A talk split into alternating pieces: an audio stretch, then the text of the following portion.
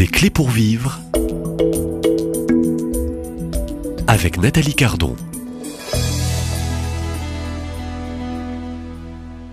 L'homme fait pour l'éternité, au fond, l'homme est fait pour le ciel, il est fait pour euh, l'infini, il est fait pour euh, un chemin de, vérité. Euh, au programme cette semaine et pour intervenant, je reçois Éric Russe, qui est marié, agrégé docteur en philosophie, de nombreuses publications concernant la pensée anthropologique et pédagogique d'Eddie Stein, auteur d'essais sur la démarche artistique, la quête spirituelle, des recueils de poésie, avec un itinéraire d'écriture qui a fait l'objet aussi d'un film que je conseille un film documentaire, euh, Éric de Russe, poète de la euh, présence. Bonjour Éric de Russe. Bonjour. Alors toujours poète, toujours auteur, toujours philosophe. Je vous ai euh, proposé pour thème dans cette série le thème de l'éternité au fond, mhm. une éternité sans fin, mhm. sans limite. Qui dit mhm. éternité nous fait penser aussi à cette quête infinie, en fait cette quête infinie du paradis et du ciel. Il y a une finitude qui est programmé pour l'homme dès le début de sa création. Oui. Alors, euh, quel est le projet euh, de, de cette création, de cette créature euh, mm. aujourd'hui sur Terre? Alors, vous, vous le dites, et c'est tout le paradoxe, hein, nous sommes des êtres finis, et ça, personne ne peut le nier. nous naissons, nous vivons, nous vieillissons et nous mourrons.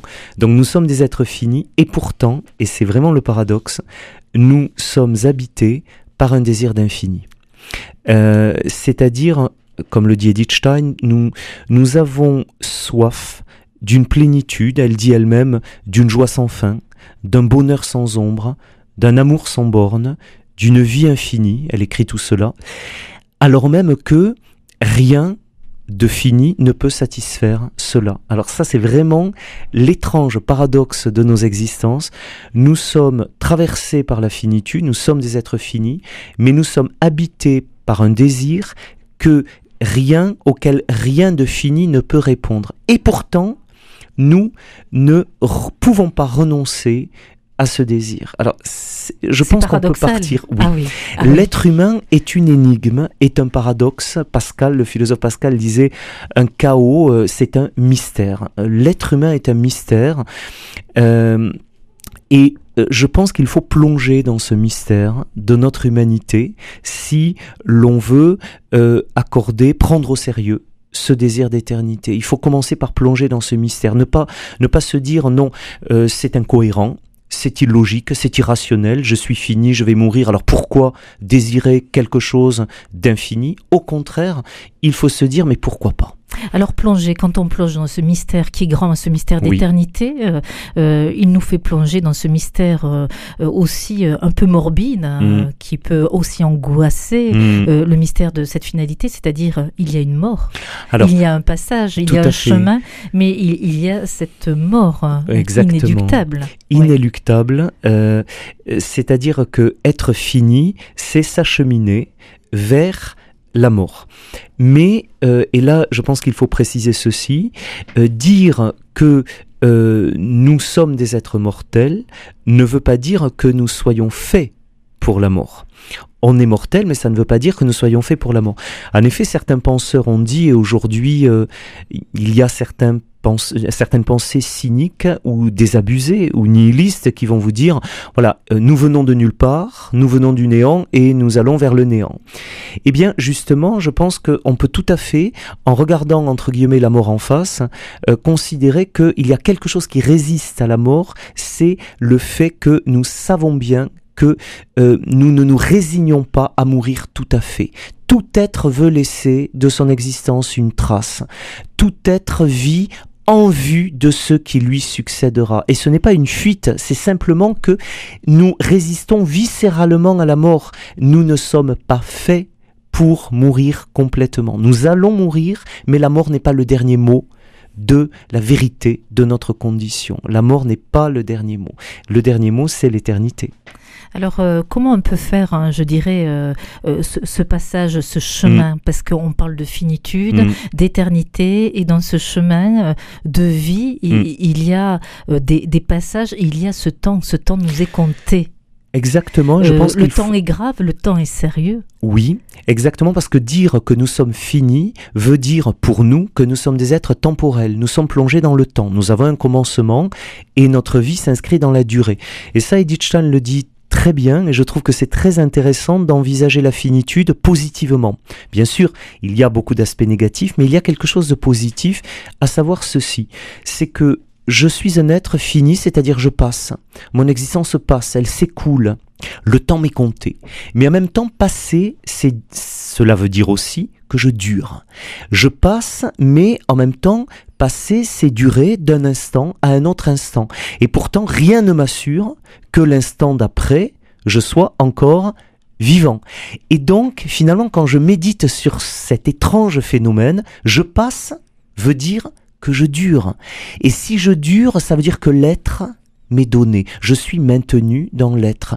Et je ne peux pas me le donner moi-même. J'ai beau vouloir euh, durer jusqu'à demain, mais je n'ai pas le pouvoir de durer jusqu'à demain, parce que cela ne dépend pas de moi. Mais si je dure jusqu'à demain, c'est donc bien que l'être m'est donné, que l'être est reçu. C'est-à-dire qu'au cœur de cette expérience du passage, je peux m'éveiller, je peux m'émerveiller, et ça aussi c'est quelque chose à retrouver, je peux m'émerveiller du fait que la vie m'est donnée d'un moment à un autre, comme disait Thérèse de l'Enfant Jésus, de moment en moment.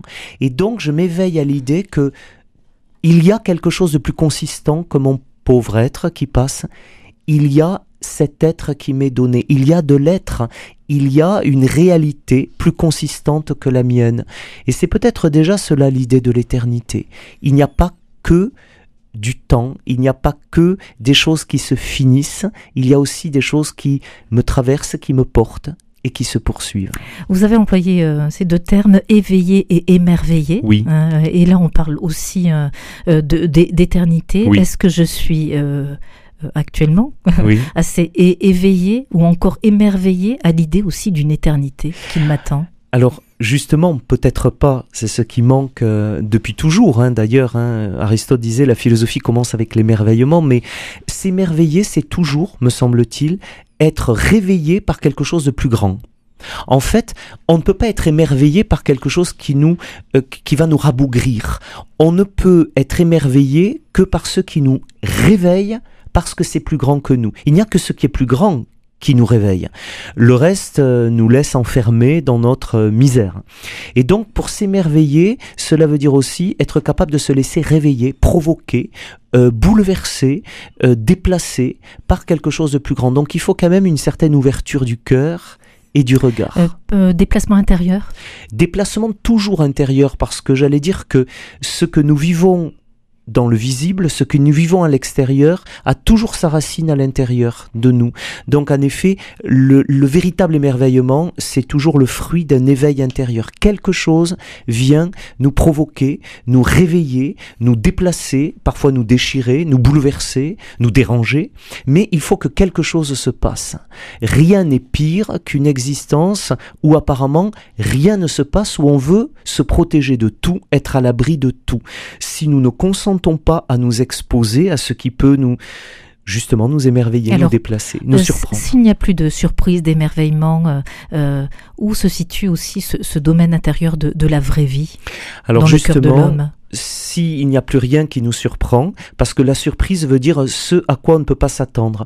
Donc si on veut tout prévoir, si on veut tout rationaliser, Tout programmé tout programmer, nous devenons des machines, des robots. Mais justement, On est dans un monde robotisé, un Complètement. connecté, hyper connecté. Complètement, c'est ce que certains philosophes appellent la raison algorithmique, tout est programmable, Euh, on sait même quand vous consultez un site, on peut anticiper le type de souhait que vous pourriez avoir en fonction de ce que vous avez l'habitude de consulter, donc on veut tout maîtriser. Mais justement, l'être humain, c'est un mystère parce que c'est ce qui jusqu'au bout reste immaîtrisable.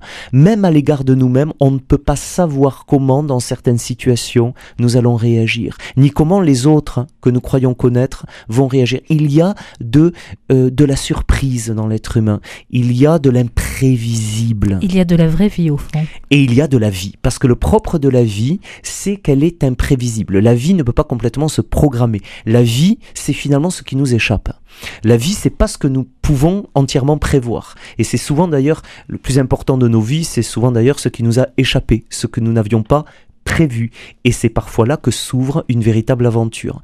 Donc pour répondre à votre question, je crois que on peut au cœur de notre finitude s'ouvrir à l'éternité à travers l'expérience que il y a de la réalité qui nous dépasse, qui peut nous surprendre, qui peut nous réveiller. Et donc tout commence avec la capacité à se laisser réveiller. Et aujourd'hui, c'est d'autant plus difficile qu'il y a une sorte de on va dire, de propagande en vue de l'anesthésie générale, euh, il est très difficile d'être perméable à la réalité.